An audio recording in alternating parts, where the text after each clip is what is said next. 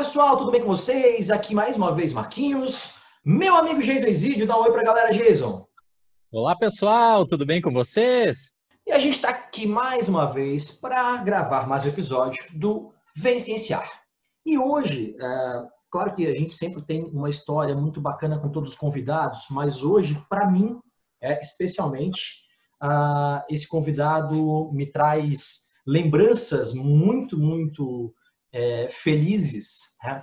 principalmente da minha infância. Né? Não, não, não quero aqui entregar a idade do convidado, brincadeiras à parte, mas é, é, um cara que faz parte da minha vida desde que eu sou criança. Ele, ele não é um tio meu de sangue, né, de família, mas é com certeza um tio de, de coração, é um irmão de uma tia minha.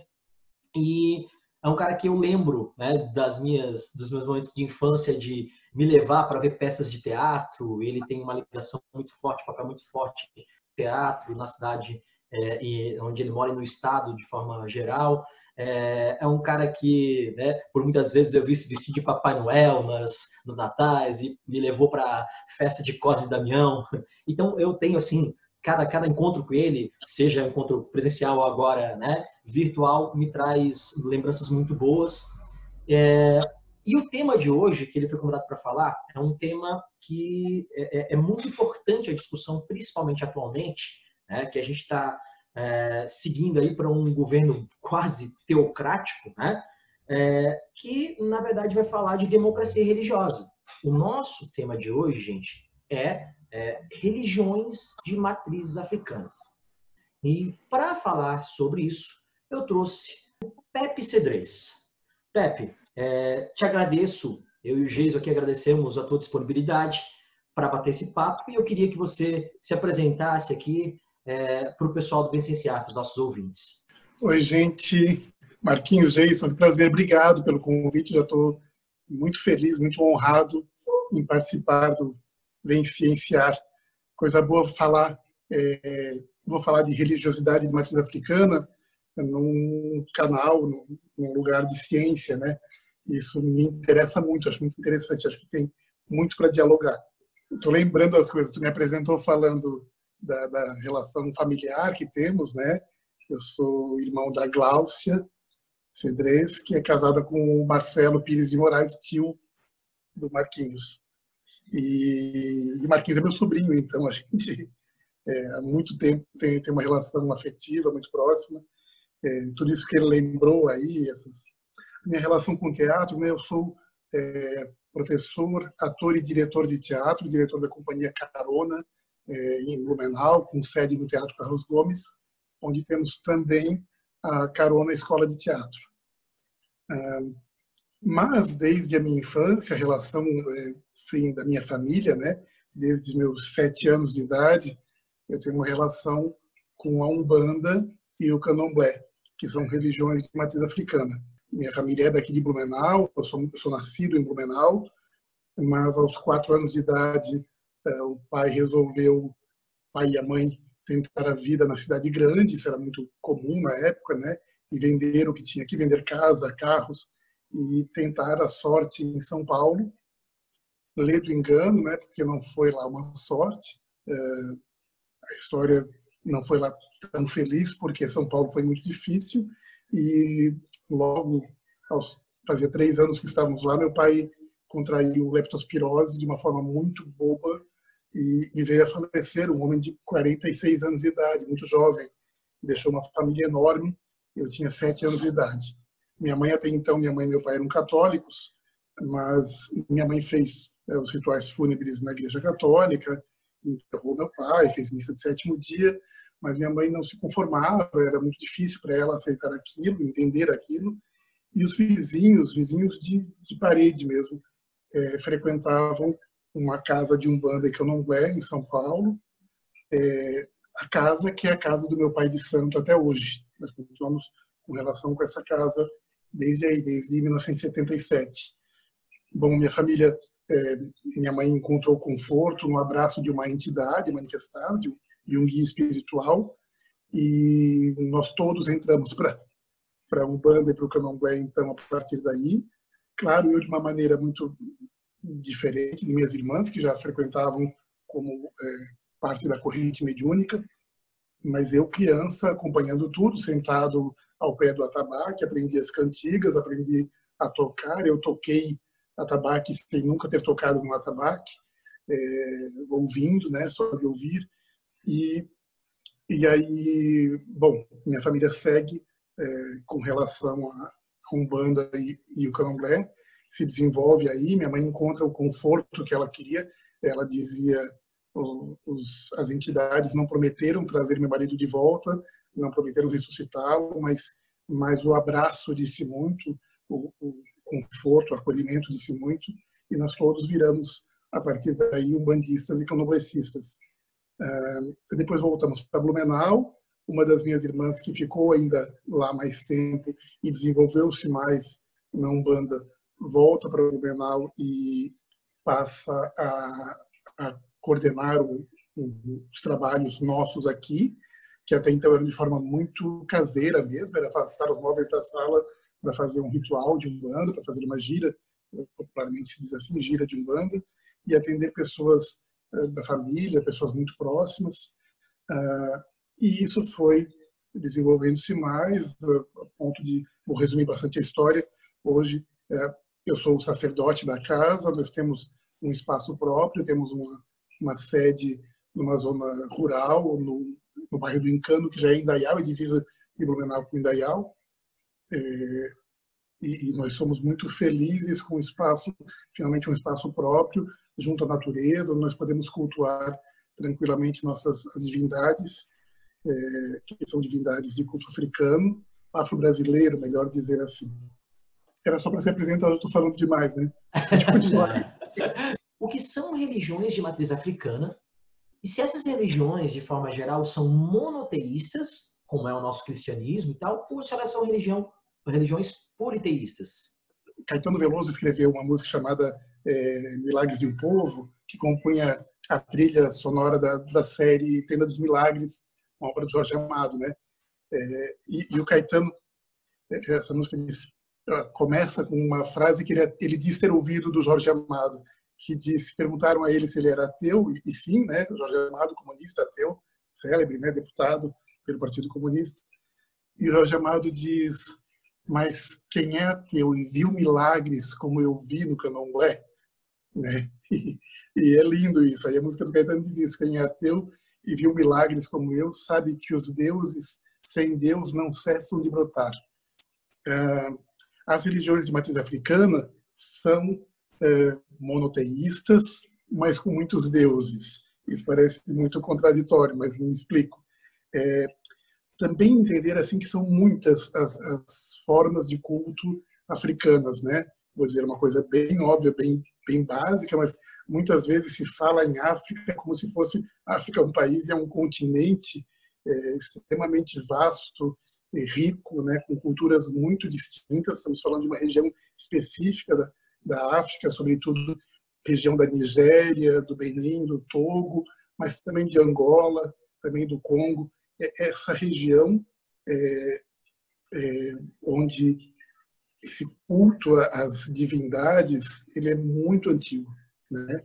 É, são monoteístas, sim, em boa parte tem um Deus supremo, mas justamente o segmento que que eu cultuo, onde eu sou iniciado, o que seria compreendido como Deus Supremo é um Deus que é, não dá para dizer um Deus, porque é masculino e feminino num só.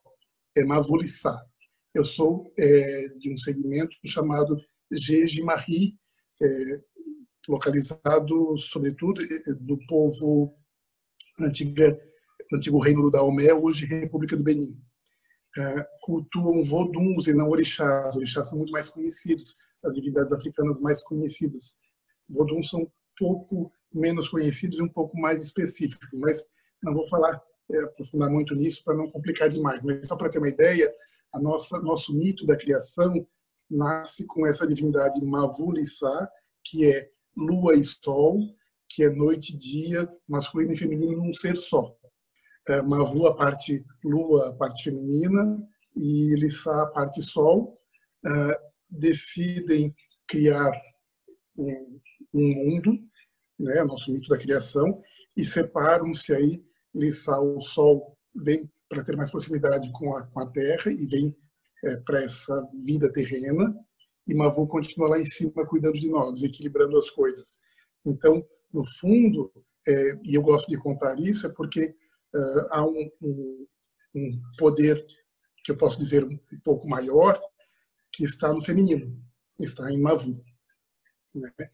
Eles sabem aquecer e, e, criar as relações entre as outras divindades que vão brotar e nascer muitas e muitas.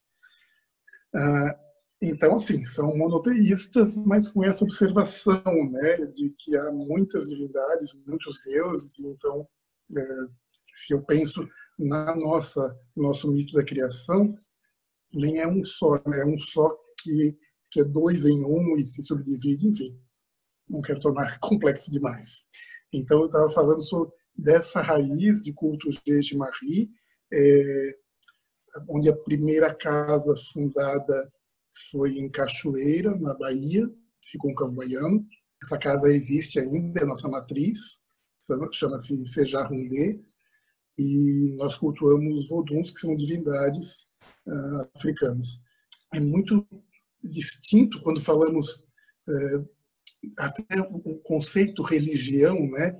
Religião vem do latim religare, mas é um conceito branco, eurocêntrico mesmo, é, e muito distinto do, do pensamento africano. Quando nós falamos com africanos dessa região, do Benin, hoje, e que cultuam divindades, nem todos cultuam, lógico, a África está muito diferente, os países africanos é, são conquistados, dominados é, por várias nacionalidades diferentes e, e saqueados constantemente, né, e inclusive e ultimamente religiosamente, né? Então há muitos muitos templos e muitas igrejas, é, sobretudo neopentecostais na África também. Enfim, quando falamos em religião para esses que cultuam as divindades africanas ainda, que são milenares, é, eles dizem, mas é muito estranho esse conceito religare, é, é, é, muito estranho porque a gente não se desligou de nada, nós nunca nos desligamos, então religar o quê? Isso é coisa de vocês brancos que precisam criar um, um conceito para se religar com a divindade. As divindades estão conosco o tempo todo, é, na natureza, no dia a dia, na forma como me relaciono com as pessoas, na forma como eu amo, na forma como relaciono com a natureza, na forma como é, eu, eu vivo a minha vida, enfim, né, como eu canto, danço, e, e tudo está muito relacionado. A gente gosta sempre de, de falar nos nossos episódios que nós adoramos história, e sempre quando me questionam, sim, mas né, vocês biólogos e falando tanto assim de história, é, para mim é, é, é, bastante lógico que qualquer conhecimento científico que a gente estude na atualidade, ele faz parte da história, né? Como o Marquinhos acabou de citar aqui, ele foi desenvolvido por alguma pessoa, ele tem todo um contexto, né? Então, é, eu sempre respondo nesse sentido, né? Conhecer a história nos faz é, diminuir a probabilidade de repetir nossos erros no futuro, né? Conhecer a história é fundamental para que nós avancemos cientificamente. Então, a, na, nas origens históricas, assim, as religiões de matriz africana, elas têm algum tipo de relação com o cristianismo ou não? Na origem histórica, não, até porque são muito mais antigos esses cultos do que o cristianismo, né? É... Entretanto, a forma como o candomblé se organizou, e aí quando a gente fala candomblé mesmo, estamos falando já na diáspora, né? já aqui no Brasil, quando os africanos são escravizados, né, trazidos e feitos escravos é, aqui na senzala, eles de etnias muito distintas, estrategicamente separados assim, né, os senhores e, enfim, os mercadores, eles separavam é, as etnias para que para atrapalhar a comunicação, mas os africanos conseguiram se comunicar, conseguiram se encontrar e uma da, das formas foi nos seus cultos, né, na senzala, percebendo, ah, nós cultuamos, até porque assim, ó, deixa eu ser um pouco mais, é, mais prático.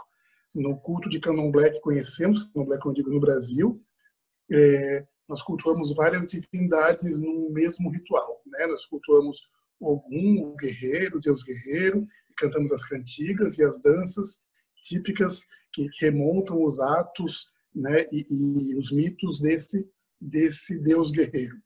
É, depois cantamos para Oxóssi, Deus da caça é, e da fartura, da boa colheita, e nós dançamos e cantamos, isso, dançamos e cantamos, cantamos em dialeto africano, né? Estou falando de orixás para ser mais mais prático, falando dos nagôs, né, da, da, do, que cantam em, em, dialeto, em idioma, perdão, yorubá. E aí, sucessivamente, temos vários orixás cultuados numa mesma noite, numa mesma grande festividade. Xirê, a palavra xirê em yorubá, que quer dizer festividade mesmo, é, para festejar essas divindades. Remontamos seus mitos, suas histórias, né, através das cantigas e danças e os toques dos atabaques. É, mas, é, entretanto, na África não se cultua assim. Na África, cada região, eu estou falando, repetindo, né, de região que fala de Yorubá, que são os Nagôs, sobretudo na Nigéria, é, numa cidade específica, cultua-se Xangô, o deus da justiça, e cultua-se Xangô, e todo mundo que nasce lá cultua Xangô, é homem, mulher, criança, velho, todo mundo é filho de Xangô e cultua Xangô. Em outra região, cultua-se Oxum, uma divindade feminina, uh, mãe da, da maternidade e desse poder ancestral feminino. Então, todas as pessoas, homem e mulher, criança, velho, são filhos de Oxum e vão cultuar Oxum.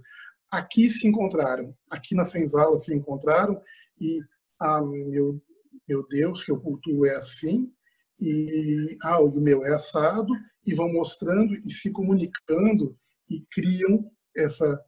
Então, o candomblé nasce aí. O candomblé nasce na diáspora, nasce na senzala é, brasileira. Então, é, essa relação que é muito mais cultural, né, do que estávamos ainda o termo religião, porque nós somos muito acostumados com ele, mas que para eles, os originários africanos, não é religião, é, é cultura, é, é filosofia de vida, né? Então, foi a forma que eles encontraram, uma das formas de resistência, né, de manter-se conectado. Podem arrancar minha dignidade, todos os meus bens materiais, podem arrancar é, minha pele, né, me maltratando, me, me, é, me, me surrando, enfim. Mas não tiram o que eu tenho de mais íntimo, que é essa relação que tenho com a minha ancestralidade. Na verdade é isso, nós cultuamos orixás, voduns, inquices, são é, o, o, nosso ancestral divinizado. Então, é, quando digo eu sou filho de, de Otolu, que é um caçador, deus caçador, assim como Oxóssi, mais conhecido no Brasil, é, eu sou filho desse caçador que, na minha essência, na minha eu sou esse próprio caçador, né? Esse esse Deus caçador habita em mim, existe dentro de mim. Então, no mais profundo, mais íntimo de mim, eu sou essa divindade. É, ela não é algo distante nem longe de mim, está mais dentro de mim possível. Não sei se eu saí muito da, da, da tua pergunta, Jason, mas é, agora lembrando, é sobre cristianismo na origem. Não, na origem não, Uh, aí a forma de cultuar o candomblé nasce aqui no Brasil, nas senzalas, e são proibidos, né? É, aí os feitores não vão permitir, vão chicotear, vão, vão, vão maltratar é, por cultuar sua, sua crença, sua fé, é, e aí passam a impor a, a religião branca, né? É, o cristianismo, e, e os africanos começam a criar relações, eles são obrigados então a ter um altar com Nossa Senhora, com, é, com Jesus Cristo, com, com os santos da Igreja Católica, São Jorge, São Sebastião, e vão conhecendo as histórias desses santos, associando-os às divindades. Ah, São Jorge, Santo Guerreiro, ah, nosso Santo Guerreiro é Ogum. Então, São Jorge é Ogum.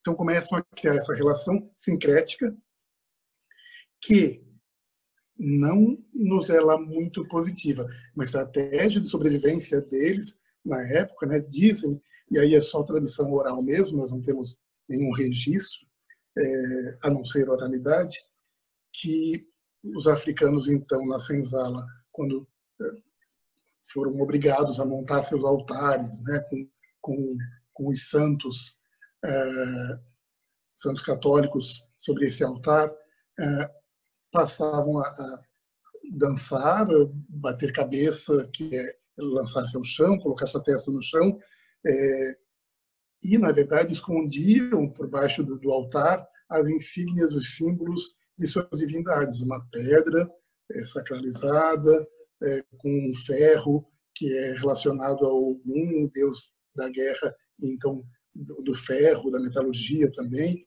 Então o feitor achava estranho aquilo, mas está tá, tá reverenciando Nossa Senhora, então tudo bem. Então não é problema. Então deixa eles cultuarem, mesmo que seja desse jeito estranho de dançar. E aí passam a conhecer. E aí tem um, um fato bem interessante que é começa a criar relação de cada santo católico, ou de alguns santos católicos, aliás, com os orixás, né? Mas nós temos um dos orixás, o mais novo dos orixás, é, que é Exu, que é mensageiro entre o mundo terreno e, o mundo das divindades. E Exu, por isso, por essa relação com o ser humano, ele tem muita relação com a materialidade, né? E, com, e aprende com o ser humano as coisas, os prazeres, e aí é, é relacionado à sexualidade muito forte, é uma divindade da fertilidade também, então representado com um falo ereto, né? Como muitas culturas antigas, tem uh, seus olhos faiscantes, olhos feitos de búzios, em, em representação, em, em, escultura, usa uma, uma clave com pontas, porque ele é também o, o fiel da balança, o que vai é, cobrar se a gente fez um acordo, se eu com Jason acordamos algo, fizemos um trato e um de nós não cumprir essa parte, né, nós vamos diante disso lá na África, vamos diante desse grande guardião, desse orixá que é Exu, fazer o juramento de que aquele que não cumprir a parte, Exu pode perseguir e bater com sua clave pontuda. É, então, é, Exu tem toda essa relação, aprende com o ser humano é, também relação com, com, com, a bebida, com, com o tabaco, e é, quando se relacionam com outros santos católicos, os, os outros orixás, quando os jesuítas chegam na África e veem esse guardião na, na entrada da aldeia com essa clave com falo ereto, é, atribuem a ele o demônio, né? Ele vira demônio e na travessia do Atlântico, nesse sincretismo religioso, vai ganhar rabo pontudo, chifre, tridente, coisas atribuídas ao demônio medieval. Mas Exu não tem nada com isso. O pobre de Exu ganhou uma fama que não é justa.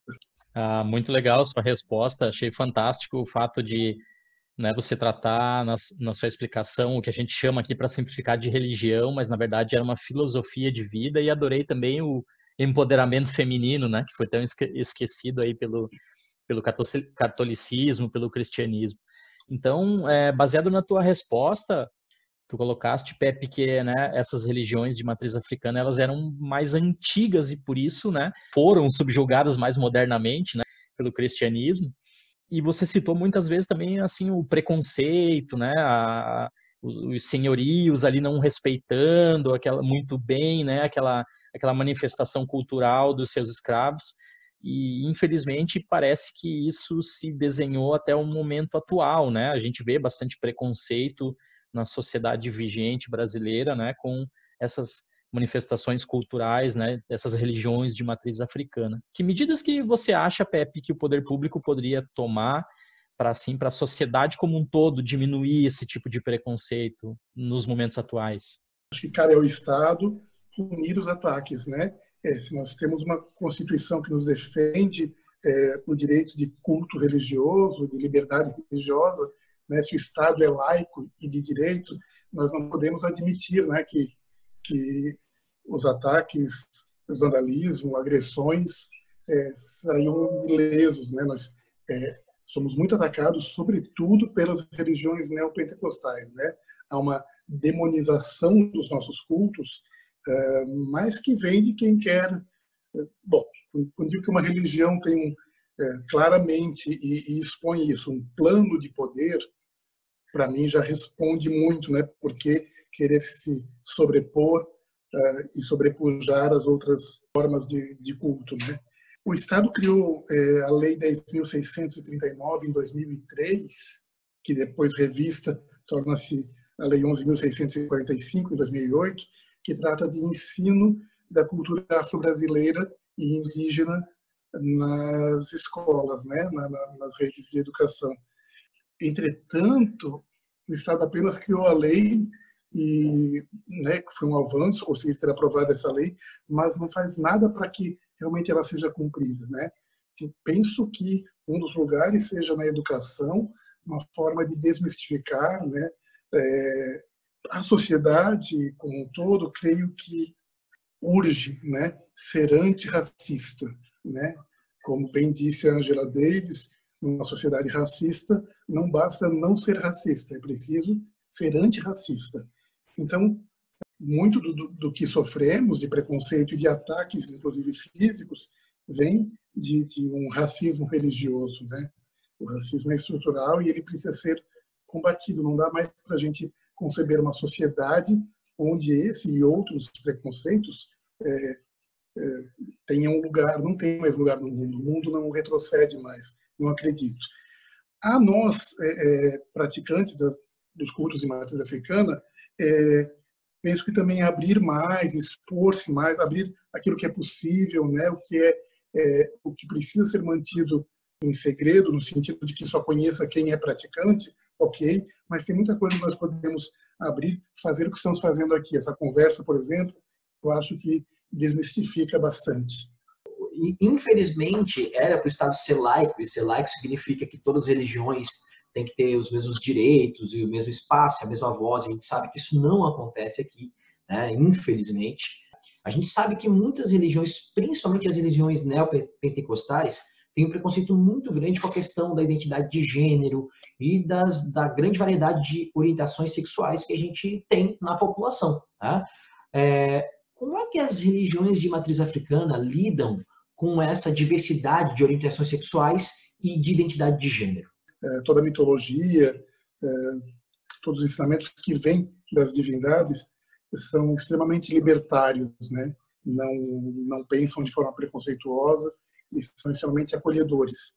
Os espaços, é, comumente chamados de terreiros, sempre foram lugar de acolhimento, né? Então, quando a gente não não tinha essa sigla tão longa e cada vez maior e necessária, né, para identificar cada uma das das identidades de gênero, é, quando falávamos de, de, homossexuais mesmo, isso lá nos 70, 60 mesmo, é, diziam os terreiros são um lugar onde tem muito homossexual, nos terreiros os pais de santos são quase todos gays, tal. Essa, esse tipo de preconceito que vinha, que na verdade para nós é visto com muito muito bons olhos, muito pelo contrário, nos é, engrandece até enaltece pensar que é um lugar de acolhimento, né, onde as pessoas, é, normalmente, geralmente, pessoas pobres, é, pessoas negras é, e pessoas de outra orientação sexual que não a, a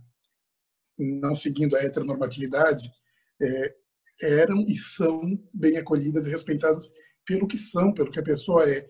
Então, assim, claro que também uh, os dirigentes e as dirigentes de, de, de casas de candomblé e de umbanda também são criadas na sociedade. A sociedade é preconceituosa, a sociedade é machista, a sociedade é LGBTfóbica, né? Então, muitos ainda vão trazer esses resquícios, mas isso não está no cerne do, do, pensamento mesmo, da ideia filosófica mesmo das divindades. Quem segue as divindades e, e entende os itãs, itãs são mitos, os contos, é, entende que é um lugar muito pelo contrário de respeito. Uh, um dos, dos fundamentos que nós temos é entender Ori, Ori é um orixá que é a própria cabeça, né? Único, pessoal, intransferível de cada um. Cada um de nós tem o seu Ori.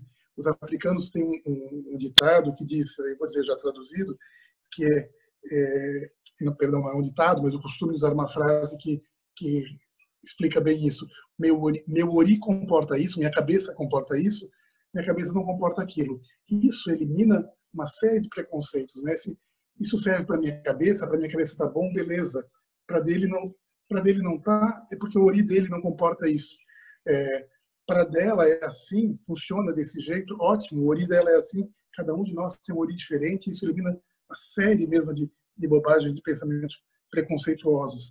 Uh, mas, sobretudo, entender o milagre da vida, né, a vida, é, o que pulsa em cada um de uma maneira libertária. Cada um é o que é, como é, e que pode ter iniciado de um jeito, depois se entendido de outra forma, pode voltar, pode ser fluido, pode ser como quiser ser, porque cada um é um ser único e especial.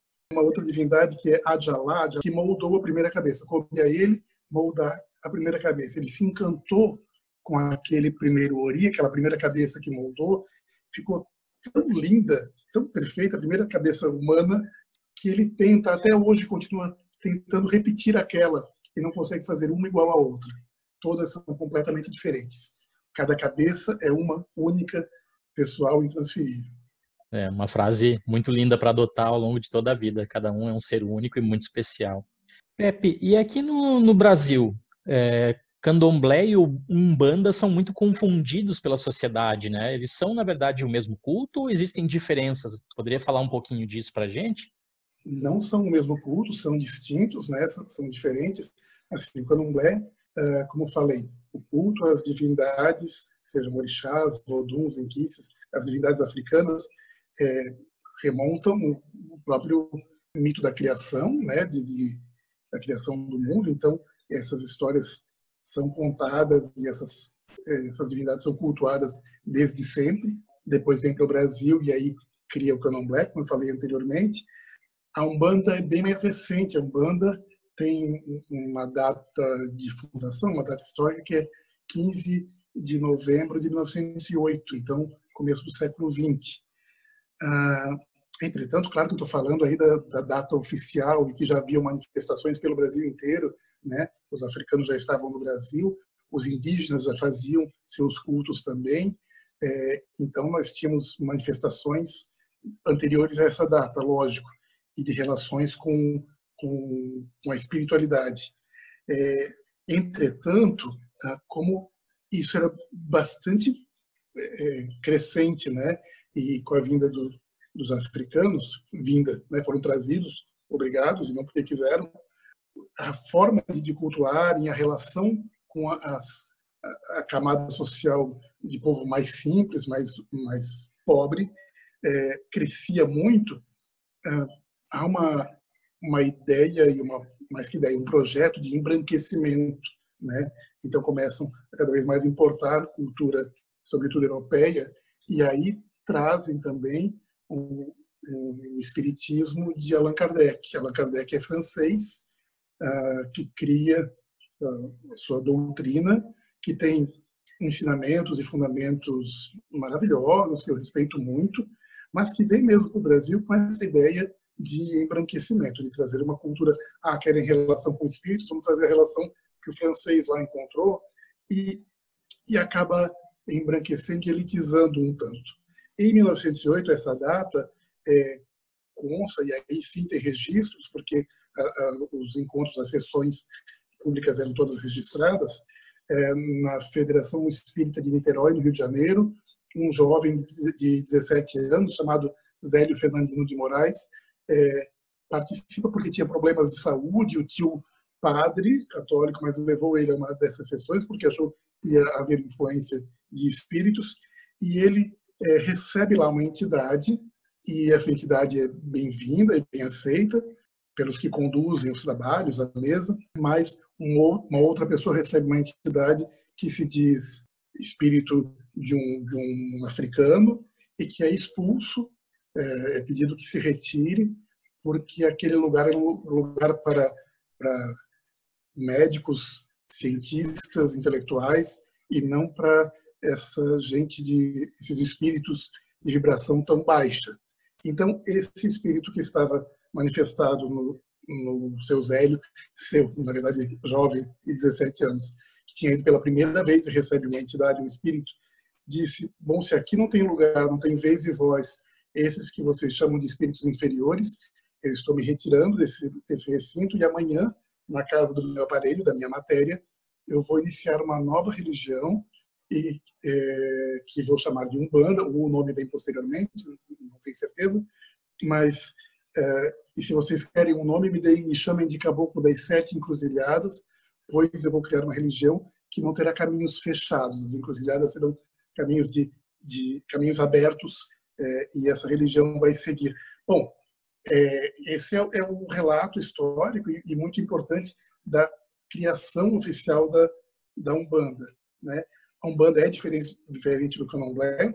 O Candomblé é muito mais africano e aí vai absorver alguns valores uh, brasileiros, inclusive europeus pela influência da Europa no Brasil, mas, mas muito mais próximo da África. Uh, e a Umbanda brasileira misturada como o nosso povo, né? É, extremamente diversificada, que tem em seus pilares o culto aos orixás, a reverência e culto aos orixás divindades africanas, eh, a relação com espíritos, eh, incorporação nos médiums, né, com espíritos, então, com, com pessoas desencarnadas, é, típica do, do, do, espiritismo de Allan Kardec, e o sincretismo religioso, a relação, a crença é, em Deus e, em Jesus Cristo e nos santos católicos. Então, essa relação, sem esquecer a relação com a gelança indígena, com tudo que já se cultuava também é, anterior a isso. A Umbanda absorve muito, né? E, e é assim, a Umbanda é assim, tão tipicamente brasileira, tão, tão misturada, tão diversificada. Eu cultuo Umbanda também no mesmo espaço, na nossa casa, nós cultuamos uh, em cultos diferentes. É o mesmo espaço, mas tem dias que nós tocamos, é, cultuamos orixás de candomblé, né, voduns, tem dias que nós cultuamos é, Umbanda e aí são os guias espirituais. Tem diferenças, mas claro que semelhanças também. Então a Umbanda muito mais recente, ela está embasada a partir de, dessas religiões que se tem. Eu sei que muitas das coisas são reservadas para quem pratica, né, e tal, mas o que, que você pode contar para a gente de como funciona um, um, culto, um rito, né? Ou quais são os ritos de um, um culto do candomblé ou da Umbanda? Um dia de, de festividade, de culto de, de candomblé. Nós iniciamos cedo, saudando o dia, isso entre as pessoas que estão lá na casa, que estão é, mais envolvidas com, o ritual no todo, né? Outras pessoas vão chegar durante o dia e vão, e digamos que à noite a gente vai fazer um toque, uma festividade, né, um xirê, que é uma festividade para cultuar, dançar e cantar para os orixás. Então, durante o dia fazemos uma série de, de rituais, saudando já o nascimento do dia, depois saudando o Exu, o mensageiro, para que ele faça essa ligação, essa ponte entre é, Orum, espaço divino, e Aie, espaço terreno, humano, para que as divindades possam chegar até nós. Uh, depois, uh, vamos, eu estou resumindo bastante, iniciar o toque propriamente, o culto, e nós vamos tocar nos atabaques com varetinhas do candomblé, Alguns toques são específicos com a mão no couro, outros, a maioria deles com varetinhas, com galhos de árvore. Vamos tocar toques específicos para cada divindade e vamos cantar cantigas específicas é, no culto aos orixás, é, os nagôs cantamos em Yorubá, nós cantamos também em Yorubá muito na nossa casa, mas cantamos em dialeto Fombé, que é o dialeto do culto de Jejimarri. É, o candomblé no Brasil ele é dividido em três grandes que chamamos é, de nações, popularmente se chamou nações, é, identificando a origem desses africanos e a forma como cultuam nessas regiões. É, há muito em comum, mas tem diferenças também. Então, é, então essas nações, as maiores, vou citar as três maiores cultuadas no Brasil, são é, Queto, o culto Queto, que é do povo Nagô, que fala Yorubá, cultua orixás, do a nação Jeje que é a nação da qual eu faço parte, que é do povo do antigo Daomé, o Gibenim, e que fala idioma Fombé, e que cultua Vodun, as divindades são os Voduns, e a nação Angola, da região de Angola, Congo, é, Angola e Congo são países diferentes, mas, mas juntam aí, e que falam, sobretudo, o dialeto quimbundo, uh, banto, né, de, de origem banto. Então, essas são três chamadas nações, né, e eles cultuam as divindades chamadas inquices. Tem muito em comum, tem muito em comum, mas tem as suas especificidades e aí os idiomas vão variar também. Aí nós vamos cantar numa sequência, tocar e dançar as danças ritualísticas de cada uma desses, dessas divindades. Em dado momento específico, as divindades serão evocadas e elas se manifestam na, nas pessoas que, que, recebem as divindades. No, no, no culto Jeje, o nosso chama-se Vodunces, né? as pessoas que recebem Vodun, filhos de Vodun. É, mas é muito comum ouvir, é mais, a gente está mais habituado com orixás, né? e aí chamar de Iaús as pessoas né, que foram preparadas, iniciadas para receber essas divindades. Então, as divindades vão se manifestar, vão se vestir, paramentar e dançar aí muito mais ainda para nossa alegria. Já tirou muitas das curiosidades que eu tinha de como funciona. É, resumir também não é fácil. Não é fácil, é, é. porque é muita coisa, né? Mas muito legal. Muito do preconceito acontece exatamente pelas pessoas não saberem, né? Então, acho que, como você comentou antes, a gente conseguir trazer essa informação talvez desmistifique algumas coisas, né? E, e diminua esse preconceito. Eu queria que você dissesse para a gente qual é a importância simbólica para o candomblé, para a Umbanda, é, das oferendas, como funciona, se acontece ou não acontece, se acontece, por que acontece, a questão do sacrifício e sacralização de animais, e aí, se você puder emendar no finalzinho dessa, o que, que seria macumba? Que acho que também muita gente não sabe exatamente o que significa o que, que é macumba. As oferendas, né, é, ofertas que fazemos, né, acreditamos que agradar as divindades seja é, seja por pelo motivo que for, porque não é um, um, lugar de troca também, não é um mercado, né? Às vezes as pessoas confundem essas coisas. Ah, eu vou dar uma, vou, vou fazer uma um prato, preparar um prato específico de tal orixá, com isso eu vou conseguir tal coisa. Não é assim que funciona, lógico que não. Mas, assim, são vontades nossas de agradar, de ofertar algo para as divindades. Nós acreditamos também em energias, né? Sobretudo em energias. Essas energias, elas podem estar vibrando de forma positiva ou o contrário, ou de forma negativa. Ah, já que eu falei isso, eu vou sair um pouquinho, fazer um parênteses para dizer é, que nessa coisa de positivo e negativo pode gerar interpretação de bem e mal. Nós não temos essa noção de maniqueísta, né, que é o bem absoluto e o mal absoluto. Ninguém é totalmente bom e ninguém é totalmente mal. Bem e mal, ou positivo e negativo, convivem conosco e cabe a nós alimentarmos, né, é, o que a gente alimenta, né.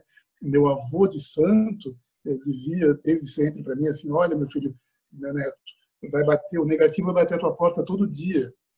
Cabe a você deixar ele entrar ou não. Ah, nós acreditamos que para o equilíbrio das energias, ou se em determinada, determinada situação minha energia não está lá muito positiva, uma oferenda para o orixá possa dissipar essa energia negativa e torná-la positiva. Então, os ebós ou oferendas, ou aí mais popularmente o termo despacho, né, os despachos que se vê às vezes fora das casas de culto e que assusta as pessoas, nada mais são do que é, ofertando algo à divindade, porque eu creio nisso, eu creio que um, um prato do orixá caçador, Oxóssi, o Oxóxó, é feito com milho, esse milho de galinha e, e coco, que ele gosta muito, de lascas de coco, eu vou ofertar um prato de barro bem lindo com isso, vou fazer com todo amor e vou botar uma energia muito positiva pedindo a ele é, que me proteja, enfim, que me dê mesa farta, que me faça colher o que for de merecimento meu, que me, me ajude a obter cada vez mais conhecimento. Ele é um orixá relacionado ao conhecimento também. Enfim, eu falei de, de, de né, vistos na encruzilhada, nas ruas, em locais públicos. Isso é muito complicado. Nós sabemos o quanto isso tem, cria uma imagem negativa. As pessoas vão sempre associar a algo ruim, a algo feito para o mal de alguém.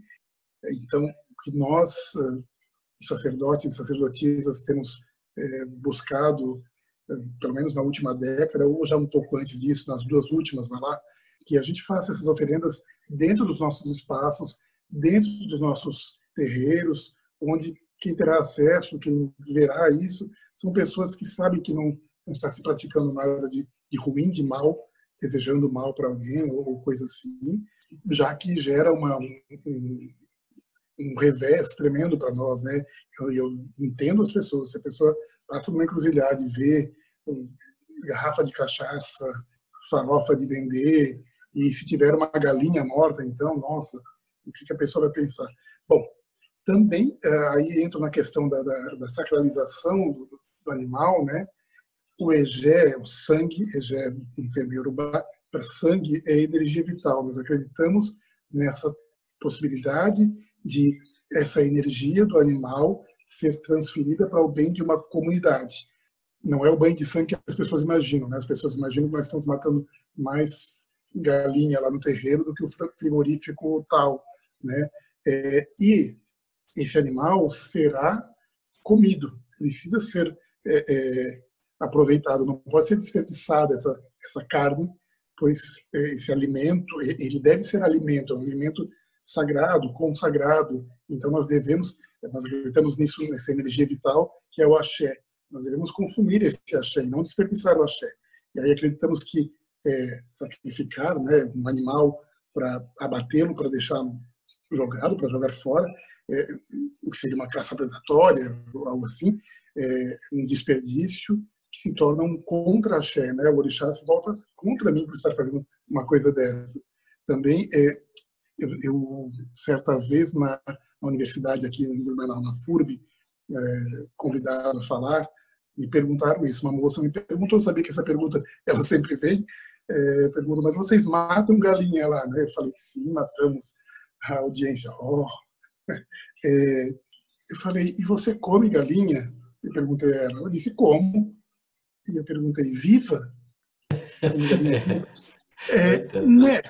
Porque aí tem um lugar que chega a uma, uma, tremenda hipocrisia, né? As pessoas comem carne e imaginam que, sei lá, que o, que o, o bife venha, nasça em bandejinhas, né?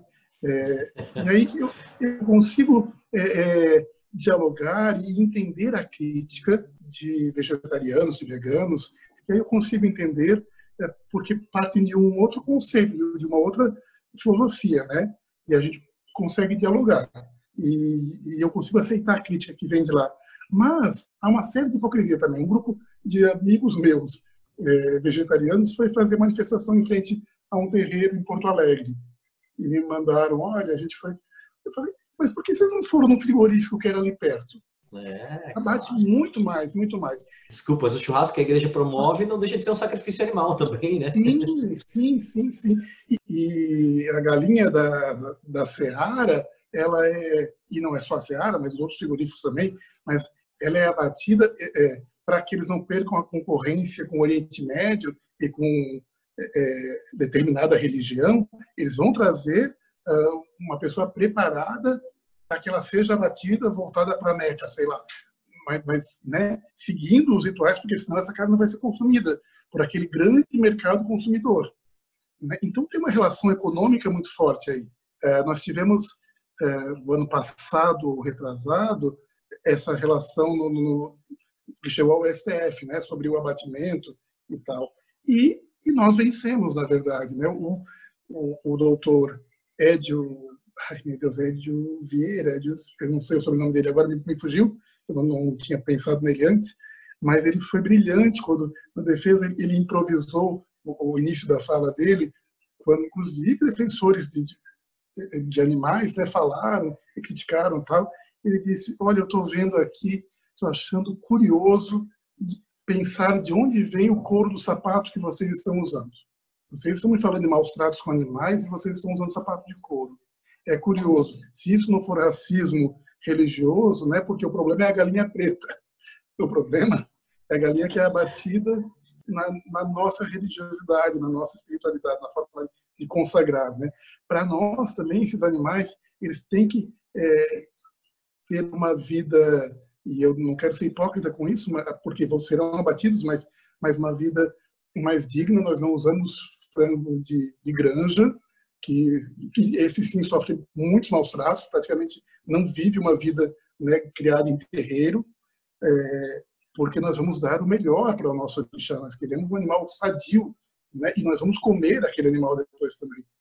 Enfim, uma vez um, um amigo também que ateu me perguntou e quando eu expliquei ele disse: ah, é que nem e ele de origem alemã, é que nem o meu opa faz um ele vai carnear um porco, um boi, quando a gente chega lá, a família toda para visitar no fim do ano. É isso. E a comunidade toda vai comer, a comunidade toda feliz. É isso. É isso. Ah, então tá, é bem mais simples do que eu pensava. Ah, muito legal, né, Marquinhos? Acho que é. um dos nossos grandes objetivos aqui no Vem Cienciar é desmistificar assuntos, né?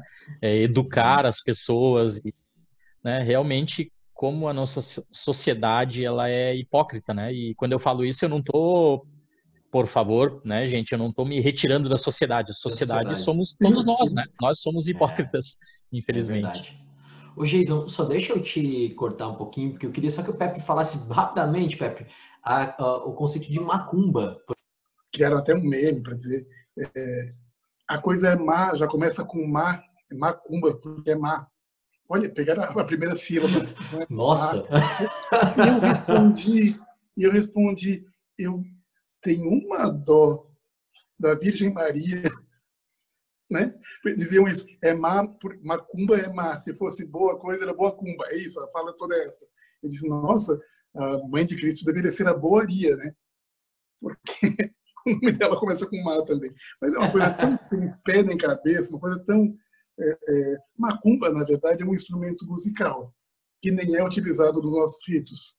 É um instrumento de percussão que assemelha ser um reco-reco. Isso é uma macumba. Nós nem usamos, talvez eh, em algumas localidades no, no norte, né, proximidade com indígenas, esse, esse instrumento é uma, uma, uma dúvida, e posso eu estar errado, posso mesmo, mas até onde sei há uma, uma dúvida sobre a originalidade dele, se é, se é indígena brasileiro ou se é africano. Mas, enfim, não, não temos nada com macumba, não. Mas eu entendo esse termo que acabou se tornando pejorativo, né? Para associar a, a, feitiçaria, a magia, e aí vem mais um, um, um racismo, né? De dizer magia negra, né? Pepe, e para quem quiser saber mais, né, sobre esse assunto, assim, o que que você pode recomendar para os nossos ouvintes, né? Alguns livros, filmes, documentários. Ah, eu anotei aqui sim, porque eu queria muito falar. É, sobretudo é, no candomblé, a Umbanda também agora recentemente, eu acho que a última década é, trouxe mais, não quero ser injusto, mas trouxe um número maior de estudiosos de Umbanda que publicaram bons livros. Mas eu, eu vou meter ao candomblé porque ultimamente tem livros muito, muito bons mesmo. É, claro que na minha lista vão faltar muitos ainda, mas é, vou citar alguns livros aqui. Mitologia dos Orixás, é um livro do Reginaldo Prandi. É, a Luísa e a Trajetória de Marim na Bahia, que é um livro do Marcos Carvalho. Uh, depois eu vou falar desse autor também, que criou um documentário na, na, casa dele, maravilhoso sobre a trajetória dele, mas depois eu comento também. Uh, Ori, A Cabeça como Divindade, que é do autor Márcio de Jabim. Apropriação Cultural, do Rodney William, e Intolerância Religiosa, do Sidney Nogueira. Estes dois integram a coleção Feminismos Plurais, da editora Pollen, é, essa coleção coordenada pela Jamila Ribeiro. Aliás, Jamila Ribeiro e o Pequeno Manual Antirracista, Lugar de Fala, enfim, todos esses livros da coleção é, Feminismos Plurais são excelentes, a um preço muito popular, 24, 25 reais no máximo cada livro desses e, e muito bem escritos. Vou falar de documentários também que eu acho que podem ser bem interessantes. Todos esses que eu vou citar estão disponíveis no YouTube, tá? É, Pierre Verger, Mensageiro entre Dois Mundos, que é do Lula Buarque de Holanda, na rádio apresentado por Gilberto Gil. Uh, Rundan Benan, O Ninho da Serpente, a trajetória do Megitual Marcos de Becém, o Marcos Carvalho, daquele livro que eu citei, é um filme do Mazé Micho. E recém-lançado é um documentário curta de 16 minutos, chama-se Merê, que é da Urânia Munzanzo. Também está no YouTube, é belíssimo, super, super recomendo. É, no YouTube tem Tenda dos Milagres, do Jorge Amado também. Bom, é livro do Jorge Amado, que se tornou série na, na, na Rede Globo, né, uma minissérie, é, filme também, um filme nacional. É, super recomendo. Tem muitas outras obras. Sei lá, estou aqui com alguns livros na minha frente que eu não queria esquecer de falar, que é a formação do Candomblé e O Rei, o Pai e a Noite, os dois são do autor Luiz Nicolau Pares. Tem muita literatura, tem muita coisa boa, muita coisa, muita live boa rolando também para quem quiser saber mais. Eu ontem estava lendo uma notícia, Pepe, você deve ter sabido também, né? Deve ter ouvido falar aí, é, que houve uma depredação, né? Um vandalismo com a, o busto da mãe Gilda lá na Bahia, né? Que é uma, uma figura muito importante para o candomblé, né? É, então a gente, eu fiquei imaginando assim, se fosse é, um vandalismo com algum santo de religião cristã, né? É, isso ia ter uma repercussão muito maior. E eu só fiquei sabendo porque eu sigo algumas páginas aqui, procuro algumas informações da mídia não tradicional. Né?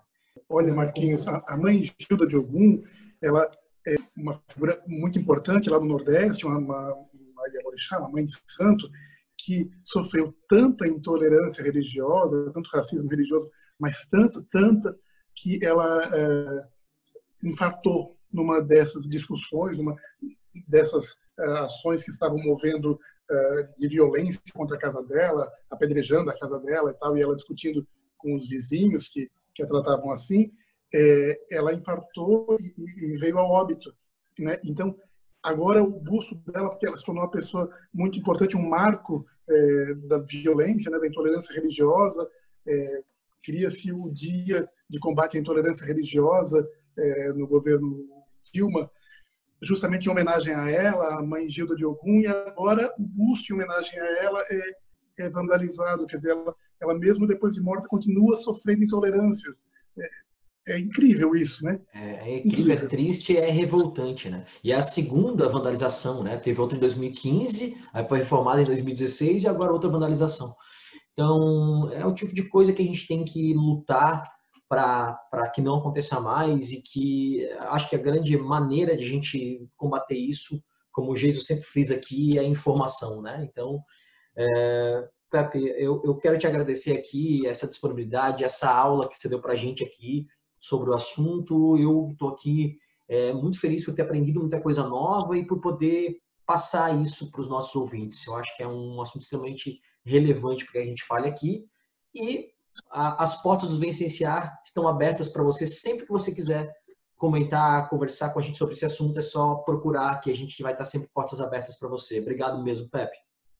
Muito obrigado, Marquinhos e Jason, por essa oportunidade. É muito importante poder falar e ir desmistificando. É isso aí, eu acho. Acredito na comunicação, acredito é, na educação, sobretudo, e uma forma de a gente vencer o preconceito é desmistificando, é falando sobre. Ah, sensacional, muito, muito obrigado, Pepe, por todas as suas explicações, uma aula realmente aqui.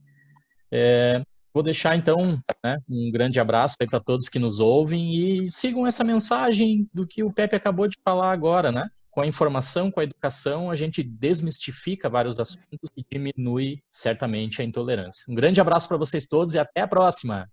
Sou muito grato de poder fazer essas falas. Acho que é uma das nossas missões enquanto sacerdotes também, né? E obrigado pela audiência que dão aí ao, ao Vencienciar. E sigam, continuem seguindo, continuem seguindo, ouvindo. É, vamos cienciar, sim, vamos, vamos de ciência contra a barbárie. E a gente aqui mostrando que ciência e religião podem caminhar juntos, né? Desde que haja o respeito mútuo, né, Pepe?